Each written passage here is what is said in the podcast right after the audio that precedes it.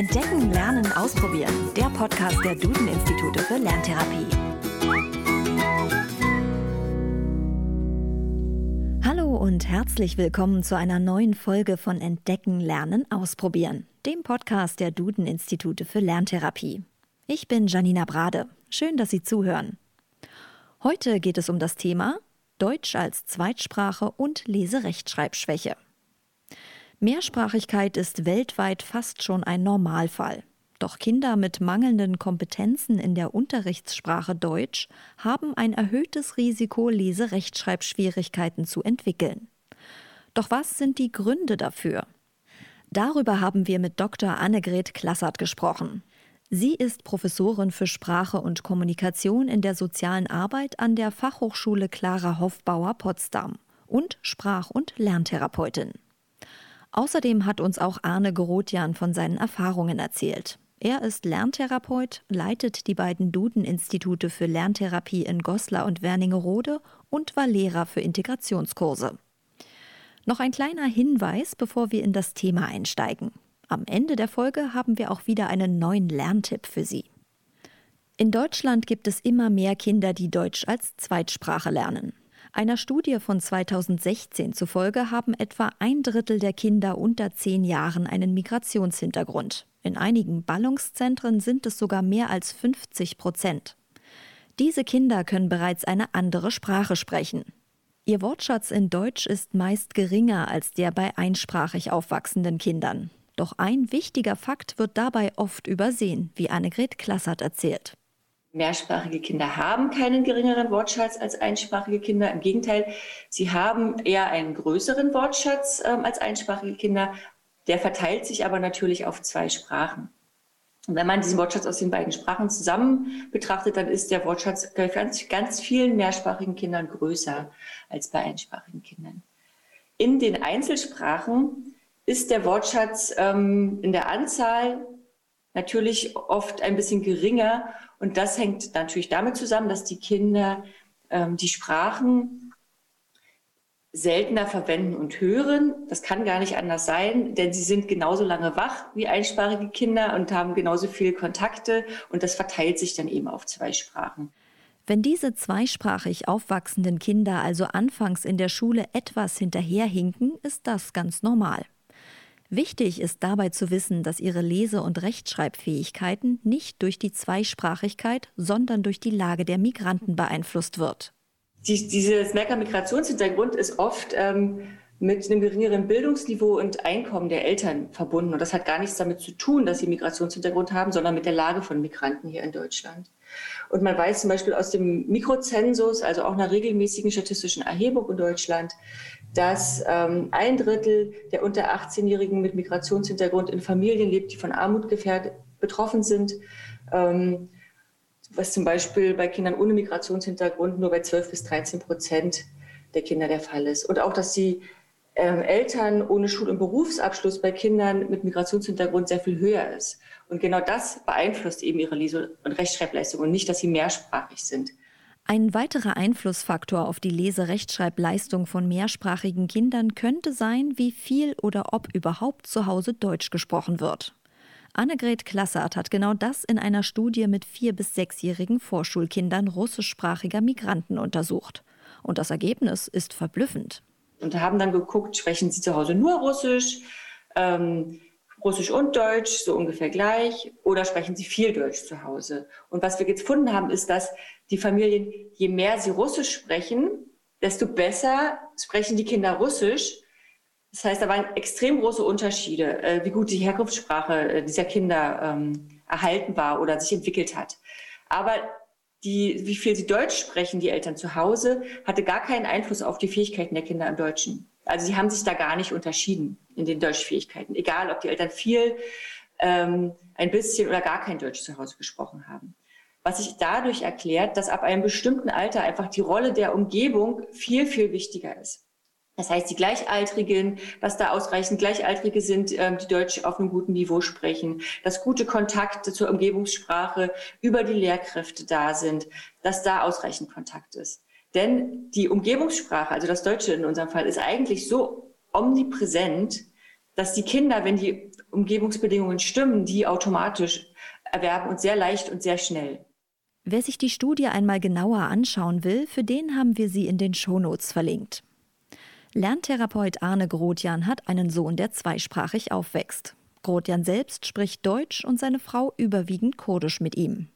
Er weiß, wie wichtig auch ein wertschätzender Umgang mit der Mehrsprachigkeit ist. Weil die das Gefühl kriegen, meine Sprache ist was wert. Das ist nicht blöd. Das ist nicht abgewertet. Meine Sprache ist jetzt wichtig. Das ist wichtig und das ist toll, das ist eine Ressource, dass du zwei Sprachen sprichst. Und das bestätigt auch Annegret Klassert. Denn die Familiensprache ist auch ein wichtiger Teil der Identität der Kinder und sollte wertschätzend behandelt werden. Also Fakt ist, mehrsprachige Familien sollten die Familiensprache pflegen, unterstützen, ähm, ihre Kinder darin bestärken, sie zu verwenden. Und das ist auf jeden Fall kein Grund für ähm, Leserechtschreibprobleme oder eine Leserechtschreibschwäche. Und wenn zum Beispiel auch in der Familiensprache ähm, sowas wie Literalität, also ähm, Vorlesen und so weiter gefördert werden, dann sind das alles Fähigkeiten, die das Kind sehr gut nutzen kann für den Erwerb weiterer Sprachen. Die Familiensprache kann und sollte auch im Unterricht oder in der Lerntherapie wertgeschätzt werden. Arne Grotjan hat dafür ein Beispiel. Und zwar geht es um das kurdische Wort Bidda, was so ähnlich wie Bitte klingt. Allerdings bedeutet Bidda eher so etwas wie Gib zum Schüler zu gehen und zu sagen, ich habe dich nicht verstanden, bitte sag's nochmal auf Deutsch, dass ich verstehe, was du meinst. Und dann erklär mir auch mal zwei, drei Worte, Sätze, die ich auch lernen kann, wie dieses Bitter, ja, wo ich sage, ich bring dir Bitte bei, du bringst mir Bitter bei, bis zu einem gewissen Grad. Und dann sagt der Schüler vielleicht, na, Bitter ist nicht so gut, weil Bitter ist ja unhöflich, aber Bitte ist ja höflich. Schon kommen wir in Dialog rein über die Kultur. Ja? Wo man auch sagt, dieses Bitte, Danke ist ganz, ganz wichtig. Und ich habe es eingeflochten, ohne dass das Kind das Gesicht verloren hat, ohne dass es thematisiert wurde. Einfach über den Weg, du kannst was, was ich nicht kann. Wenn Kinder dann in der Schule schreiben lernen, sind drei Faktoren wichtig, wie Annegret Klassert erklärt. Und Zweisprachigkeit spielt dabei keine Rolle. Ähm, für den Schriftspracherwerb ist unabhängig, ob die Kinder ein- oder mehrsprachig aufwachsen, es gibt es eigentlich drei große Bereiche, die eine Rolle spielen. Das sind zum einen individuelle Faktoren, ähm, das heißt sowas wie Intelligenz, also kognitive Fähigkeiten, da zählen verschiedene rein. Ähm, dann ist es zum Beispiel auch das Geschlecht. Also wir wissen, dass es große Geschlechterunterschiede gibt ähm, zwischen Jungen und Mädchen. Zumindest in der frühen Schriftsprachentwicklung entwickeln die sich unterschiedlich schnell. Und ähm, auch sprachliche Fähigkeiten spielen da eine Rolle. Und zum Beispiel auch motorische Fähigkeiten, zum Beispiel feinmotorische Fähigkeiten. Dann gibt es eben die familiären Faktoren, also zum Beispiel, ähm, wie gut gebildet sind die Eltern, ähm, wie, wie sind sie ausgebildet, wie ist ihre soziale Situation. Das wirkt sich auch deutlich auf den Schriftspracherwerb aus. Und dann sind es auch ganz wichtig schulische Faktoren, die eine große Rolle spielen. Wie ist der Unterricht gestaltet? Wie ist die Klasse zusammengesetzt? Ähm, und äh, wie wurde zum Beispiel in der Kita, ähm, das ist jetzt nicht Schule, aber Bildungssystem, wie wurde in der Kita zum Beispiel auch schon die Literalitätsentwicklung unterstützt? Also Literalität heißt, wie wurden Kinder an Schriftsprache, an Bücher, an Vorlesen und so weiter herangeführt? Es spielen also bei mehrsprachigen Kindern viele verschiedene Faktoren eine Rolle beim Erlernen der deutschen Sprache. Und genau das ist auch der Grund, warum sie ein erhöhtes Risiko haben, eine Leserechtschreibschwäche zu entwickeln. Sobald Eltern oder auch Lehrer sehen, dass ein mehrsprachiges Kind nicht mehr im Unterricht mitkommt, sollte genau geguckt werden, woran das liegt. Wenn sich dann bei einer näheren Untersuchung der Verdacht auf eine Leserechtschreibschwäche bestätigt, ist eine gezielte Förderung sehr wichtig. Neben Übungen zum Lesen und Schreiben nimmt dabei insbesondere die Wortschatzarbeit eine wichtige Rolle ein. Wenn ich ein Wort schreiben möchte, wenn ich es schon in meinem Wortschatz drin habe, dann ähm, kann ich einfach das Wort aus meinem Wortschatz abrufen und beim Schreiben darauf zurückgreifen. Ähm, wenn ich das Wort nicht in meinem Wortschatz habe, dann muss ich es in meinem Kurzzeitgedächtnis halten und immer wieder analysieren, was ist da eigentlich drin, was sind da für Laute drin. Das ist ein viel größerer kognitiver Aufwand, als wenn ich es einfach schon abgespeichert hat im Kopf mit bestimmten Informationen über die Lautstruktur und so, auf die ich zurückgreifen kann. Deswegen ist es schon mal dafür wichtig. Ähm, und dann ist es ähm, natürlich auch wichtig ähm, für fortgeschrittene Leserechtschreibfähigkeiten. Also ähm, fortgeschrittene Lese äh, Rechtschreibfähigkeiten sind ja zum Beispiel Orthographie und ganz viele unserer orthografischen Regeln basieren auch auf Wortschatzwissen. Das heißt also zum Beispiel, ähm, wenn ich das Wort äh, Schätze richtig schreiben will, dann muss ich erstmal wissen, dass es von Schatz kommt, damit ich statt äh nicht ein E schreibe. Sonst würde ich, wenn ich lautgetreu schreibe, natürlich ein E schreiben. Und ganz viele ähm, unserer Rechtschreibregeln basieren auf solchen ähm, wortbezogenen Wissen. Was ebenfalls für das Lesen wichtig ist, ist das sogenannte Lesesinnverständnis. Damit sich das gut entwickelt, muss es zunächst in der Schule und falls nötig in der Lerntherapie gezielt gefördert werden. Fortgeschrittene Lesefähigkeiten bedeuten ja dann auch ähm, vor allem Lesesinnverständnis und das wird sich auch jedem selbst erschließen, dass ich einen Text nur dann verstehen kann, wenn ich auch äh, die Wörter darin verstehe. Und deswegen ist es natürlich dann auch ganz besonders wichtig, ähm, dass der Wortschatz ähm, da ist. Und da ist auch nochmal interessant im Hinterkopf zu haben, dass ich unser, dass sich generell, egal in welcher Sprache, der Wortschatz in geschriebenen Texten sehr stark von dem unterscheidet, was wir in der Alltagssprache an Wortschatz gebrauchen. Und dass da einfach nochmal eine zusätzliche Erwerbsaufgabe ähm, auf Kinder zukommt, die eben wenig Erfahrung mit geschriebenen Texten in einer bestimmten Sprache haben. Eltern können und sollten ihre Kinder aber natürlich auch beim Deutschlernen unterstützen.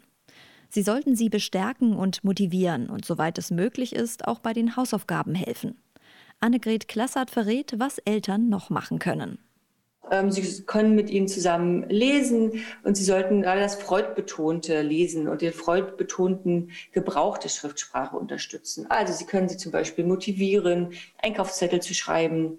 Ähm, also das würde ich auch deutschen Eltern empfehlen, wenn sie wollen, dass ihr Kind mehr schreibt. Ähm, sie können Sie motivieren ihn zu helfen, an Nachbarn, Bekannte irgendwelche Nachrichten zu schreiben. Genau. Und äh, wie gesagt, ähm, auch zu lesen. Und lesen nicht im Sinne, du musst jetzt dich hinsetzen und äh, drei Kapitel lesen, sondern wenn die Kinder keine Lust haben, selber zu lesen, sich mit ihnen zusammen hinsetzen, gerade in frühen Phasen des Lesenlernens, mit ihnen zusammenlesen und die Zeit einfach genießen ähm, und nicht ähm, die Leistung in den Vordergrund zu stellen. Genau. Und ähm, dann sollten Sie eben, wenn Sie merken, dass Ihr Kind Probleme hat äh, im Schriftspracherwerb, eben auch genauso Hilfe bei den Fachleuten suchen, mit den Lehrern ins Gespräch kommen und im Zweifelsfall eben vielleicht äh, Lerntherapie oder weitere diagnostische Prozesse in Anspruch nehmen. Und Sie sollten sich vor allem keine Schuld daran geben, sich, sich selbst nicht und auch nicht dem mehrsprachigen Aufwachsen der Kinder eine Schuld daran geben, dass äh, der Schriftspracherwerb ähm, nicht so funktioniert, wie sie sich das wünschen oder wie die Schule sich das wünscht. Und sich auch den Schuh nicht anziehen, wenn es darauf geschoben wird, dass äh, die Kinder mehrsprachig aufwachsen. Weil man das definitiv sagen kann, dass das nicht die Ursache dafür ist, wenn Kinder ähm, im Lese- und Rechtschreiberwerb nicht erfolgreich sind. Das macht es ihnen vielleicht an manchen Punkten, wie ich schon erläutert habe, ein bisschen schwieriger. Das heißt aber noch lange nicht, dass das nicht leicht aufgefangen werden kann ähm, durch die Schule. Lehrerinnen und Lehrer können diese Kinder ebenfalls unterstützen, indem sie die Mehrsprachigkeit im Unterricht würdigen. Dafür gibt es viele Möglichkeiten. Arne Grotjan hat aber einen ganz konkreten Vorschlag. Es gibt eine zweite, dritte, vierte Sprache in meinem Klassenraum. Und wenn ich in Bio als Beispiel äh, Vögel lerne oder Tiere lerne, wir sagten, dass die Tiere nur auf Deutsch da stehen müssten. Die können ja auch auf Türkisch, Arabisch darunter stehen, auch sprachsensibel. Ich nehme die Sprache des Kindes mit auf und sage, es ist wichtig. Und ich gebe anderen auch die Gelegenheit, einfach andere Sprachen mal zu hören. Die Würdigung der Erstsprache ist daher ein wichtiger Bestandteil des interkulturellen Lernens. Um die Kinder vor demotivierenden Misserfolgen zu bewahren, sollte sich das Kind von den Lehrkräften akzeptiert und wertgeschätzt fühlen. So kann es ein positives Selbstbild entwickeln. Mit ausreichender Förderung kann es dann die deutsche Sprache mit all ihren Regeln und Strukturen entdecken. Weil Deutsch als Zweitsprache häufig schwerfällt, ist es wichtig, sich Unterstützung zu holen. Und genau darum geht es auch in unserem neuen Lerntipp. Unser Tipp heute? Hilfe holen. Kinder und Jugendliche sollten nicht zögern, sich die richtigen Helfer für jedes Fach zu suchen. Die nächste Klassenarbeit steht an und Sie haben etwas noch nicht verstanden. Vielleicht kann die Mutter die einzelnen Rechenschritte einer Matheaufgabe noch einmal erklären oder es wird zusammen mit dem Vater für das nächste Diktat geübt. Es ist auch sehr nützlich, kleine Lerngruppen mit Mitschülern zu bilden. Gemeinsam kann man alles noch einmal durchgehen. Haben Sie noch Fragen, Probleme oder Themenwünsche rund um das Thema Lerntherapie? Dann schicken Sie uns eine E-Mail an podcast.duden-institute.de. Mehr zum Thema Lerntherapie und Co. erfahren Sie auf www.duden-institute.de. Und empfehlen Sie den Podcast doch jemandem oder teilen, liken und bewerten Sie ihn. Wir sind in zwei Wochen wieder da mit einer neuen Folge Entdecken, Lernen, Ausprobieren. Bis dahin, machen Sie es gut.